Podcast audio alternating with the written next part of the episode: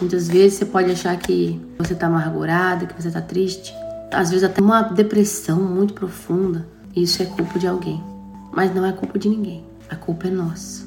Aliás, não é culpa, é responsabilidade, porque nós somos nós somos humanos e muitas vezes nós vamos passar por momentos em que nós vamos sentir raiva, às vezes até ódio de alguém. Mas se você deixar essa plantinha, essa raizinha de ódio crescer no teu coração, achando que a culpa é da outra pessoa, ah, a culpa é do meu marido, ah, a culpa é do meu pai, a culpa é da minha mãe. Se você continuar colocando a culpa nas outras pessoas, você não vai conseguir perdoar. Porque o perdão que me cura é responsabilidade somente minha. Não precisa ninguém vir me pedir perdão. Pensa, se alguém que te feriu, às vezes nem sabe que te feriu, mas vamos supor que essa pessoa saiba que te feriu. E talvez ela nunca vá vir te pedir perdão. Talvez ela morra sem te pedir perdão. Mas você no teu coração precisa ter perdoado essa pessoa.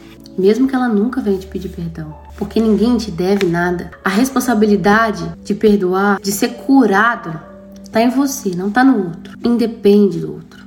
Aliás, quando você for curado no seu coração, você vai sentir compaixão do outro. Você vai olhar e você vai pensar: poxa vida, eu também tenho responsabilidade nisso. A culpa não é dele.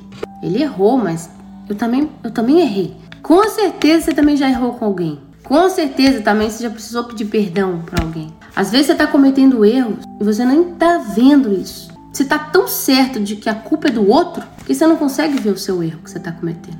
Isso acontece muito nos relacionamentos amorosos. Você está tão certo de que a culpa é do outro pela sua infelicidade pela sua frustração que você não consegue pensar onde é que foi que você errou para trazer toda essa frustração, para trazer toda essa angústia para sua vida. Porque eu sinto muito dizer, mas se na sua vida tá chegando muita frustração, se na sua vida tá chegando muita mágoa, muita tristeza, você tem parte nisso. A maior parte é sua.